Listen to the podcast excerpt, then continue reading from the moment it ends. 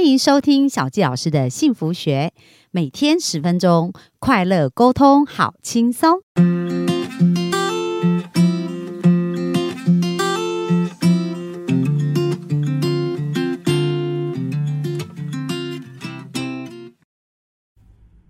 欢迎收听小教师的幸福学，很开心又在空中跟大家见面。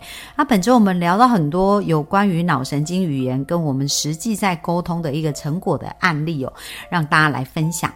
那其实我当经常在做一对一咨询呢，有很多妈妈也是非常的困扰，他们在困扰就是孩子打电动或者跟孩子沟通的这样子一个问题哦。所以今天我就想要来跟大家分享一下，如果你的小孩非常喜欢打电动，那怎么办呢？那有没有发现呢？当我们越强制要规范他，然后越强制要他去做一些事情的时候，有时候这很容易有反效果。那孩子呢，其实在整个成长的过程当中，他们其实也是一个独立的个体，然后有很多自己自己独立的一个想法哦。那我想先问一下各位父母啊，你们针对有孩子的状况的时候，会希望你的孩子是可以长成一个什么样的人呢？是一个只会听听话照做，然后没有自己想法的人，还是是有能力解决自己生命问题，然后可以突破、可以成长的人？那其实这个问题也不仅是父母对孩子哦，就是我们对我们的亲密的另一半的占有呢，也是一样的逻辑跟概念哦。到底我们希望对方是一个什么样的人呢？哦，那如果我们希望对方呢是一个能够有自主、独立意志，而且能够成长、去突破跟学习的人，那。首先，很重要、很重要一个基础就是人应该要有自制力，而且要能够信任对方是非常非常重要。因为当如果我们一直管很多的事情，那代表我们内在是不信任对方，而且对对方有很多的意见跟想法。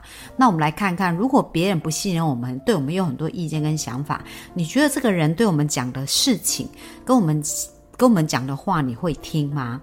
哦，那但是呢，换一个角度，如果有一个人非常爱我们，然后非常的相信我们，然后总是给我们支持，然后总是愿意给我们机会，那当他真的很认真在告诉我们一件非常重要的事情，希望我们可以朝那个方向前进，那你觉得相较之下，这两种人给你的意见跟想法，你会比较想要买单哪一种人？哦，这就是我们昨天在谈到的，我们的情绪经常会连接到快乐跟痛苦的连接。所以，如果我们要跟一个人沟通，跟一个人对一个人有影响力，一定要记得。我们要跟他有一个好的关系，如果没有好的关系啊，其实这个沟通就很像单行道一样，他走到就是一个死巷跟胡同，是没有办法能够产生一些交流跟真正成果的。所以在呃，我们想要达到一个更好的沟通的一个基准点呢，就是要彼此尊重，然后呢。能够对他有信任，这个是非常非常重要。虽然这些事情呢，不见得用嘴巴讲哦，可是他真的也是一定能够感受得到。那。接下来我们就来看看呐，就是说一般父母啊，或者一般呃也也一些人是成人嘛，那看他另一半可能很喜欢打电动，因为男生通常就是对于打电动这些事情哦，有一种非常强烈的爱好这样子。那你想哦，如果你一直去防堵这个事情，然后一直想要去尝试控制这个事情，那过去他有达到你要的成果吗？哦，那通常我们都很难得到我们要的结果。那我举一个实际的案例哦，这也是一个很困扰的。就是也是我的学生呐，然后他就跟我讲说：“哎，小鸡老师，我觉得我真的很困扰哎，因为我的儿子啊才国小五年级，然后最近他对于打电动这件事情，就是呃非常的不能控制哦。那其实这个妈妈也已经算很好，这个爸爸跟妈妈他们是会让孩子打电动，但是就告诉孩子说你要有这个。”呃，自己要有自觉啊，就是你这个打电动只能打多少时间？可他最近就发现孩子就是越来越超过，然后呃控制力越来越低，然后越来越沉迷在这个游戏当中。那每次在沟通这些事的时候，就弄得气氛很不好，然后就不欢而散这样。所以他也。觉得很困扰，不知道怎么做。他说：“小教师，那这样子可不可以啊？你跟我的孩子咨询一下，然后看看怎么去协助这个孩子。”我就说：“好啊，你先问孩子有没有这个意愿。”那我觉得很重要，很重要，就是说我们有时候会很想帮对方下决定哦。那如果在一对一咨询，对方是没有意愿，他没有想要改变跟调整，那其实这个是效果不大的。然后我就请妈妈说：“你先去问一下孩子喽。”那后来妈妈就问这个孩子，这孩子还说：“好啊，我可以跟老师聊一聊啊。”好，那就这样子呢，我们就展开了我们的一对一咨询哦。那这个咨询的过程当中，我觉得很有意思，我来跟大家分享一下过程。我就问这个小孩，那所有的事情都是要先建立关系。如果你跟他是一个老师跟学生的关系哦，那其实如果他对老师没有好的连接，他也不想要听你的嘛。那我们所以首先我跟这个孩子就先产生一个好的互动。那我就问他说：“呃，诶，我听妈妈说你很会打电动玩具，诶，然后你为什么这么喜欢电动玩具啊？”那我们在沟通里面表达好奇是非常重要，因为我们一定要先知道他的为什么。当你知道他的为什么的时候，你才能够在这件事情是。帮助他去超越这个视野，用不同的方式哦，因为每个人喜欢做一件事情，一定是这件事连接快乐，对吗？那我们要了解。他在做这件事会连接什么样的快乐啊？因为你如果要把他叫他把这个电动玩具停掉，对他来讲，也许这个连接非常重要的快乐，他就觉得他人生就无趣没有快乐嘛。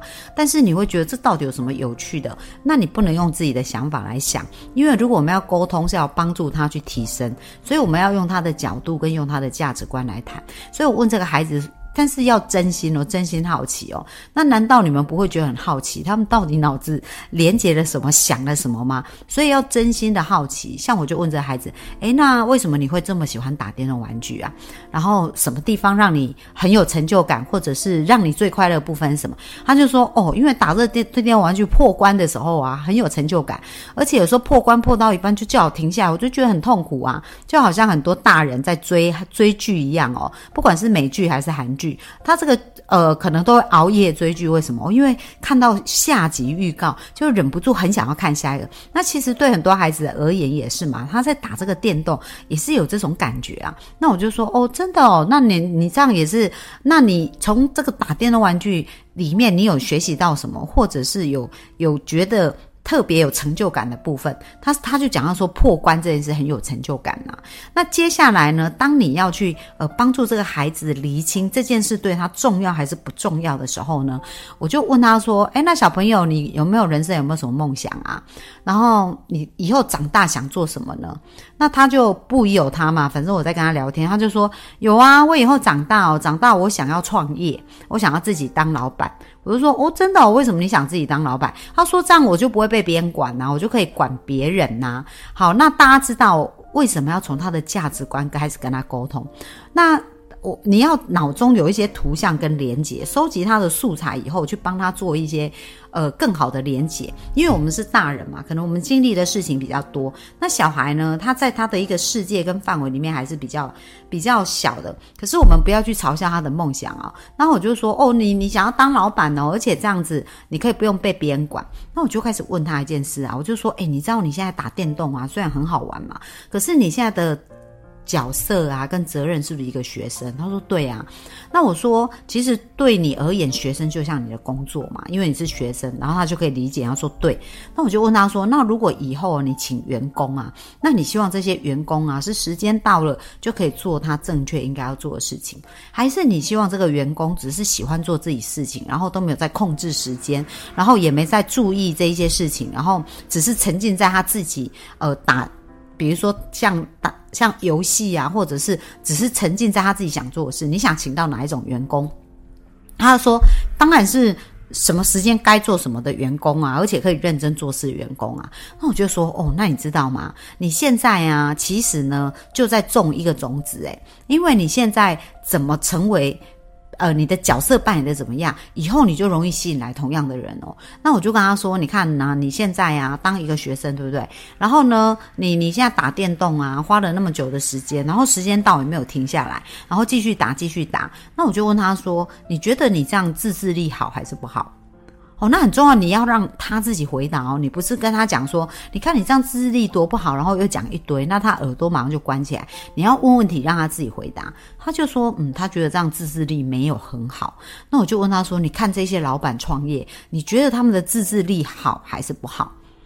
他想一想，他觉得说，嗯，这些老板自制力应该蛮好，所以没有发现小佳老师在跟他对谈的时候，都是根据他的价值观。我要先知道他未来想做什么，然后他有什么样的想法，接下来我才能让他了解他现在正在做这些事情对他未来是有帮助还是没帮助。然后他就说，嗯，要有自制力。那我说，像你现在这样打电动啊，超时都不停下来，然后呢，只是一直很想打电动，然后学生的角色功课，因为打电动功课也可能。没做到，那你觉得你这样是有自制力还是没自制力啊？他是说没有自制力。我说那怎么办？你以后会想要创业啊？你又想要当老板？所以有没有发现我们在跟他对谈，就像朋友一样的对谈跟讨论，而不是上对下去压迫说，哎，你要听我的。通常如果这样沟通，通常是会失败的。哦但如果我们愿意真的听他内心的声音，是可以找到可以继续对谈的一个方式的。那后来我这样子跟他讲以后，他就说。嗯，这样真的诶。那我就说，你以后要创业的话，你觉得你这个自制力的培养，你是要从等到你要创业再来培养，还是从现在开始培养？他就说，当然是从现在啊。那我说好，那现在有哪一件事啊？比如说你现在打电动这件事，可不可以开始培养你的自制力呢？他说可以。我说好，那你觉得你要怎么去培养？然后他就说，嗯，时间到就自动把它停下来，而且不要花那么多时间打电动。那而且也是要把他的功课做好，因为他也是要学习其他的能力嘛。那我就说，对呀，你觉得如果要成为老板，你还要学习什么其他的能力呢？然后他就开始想，有有有。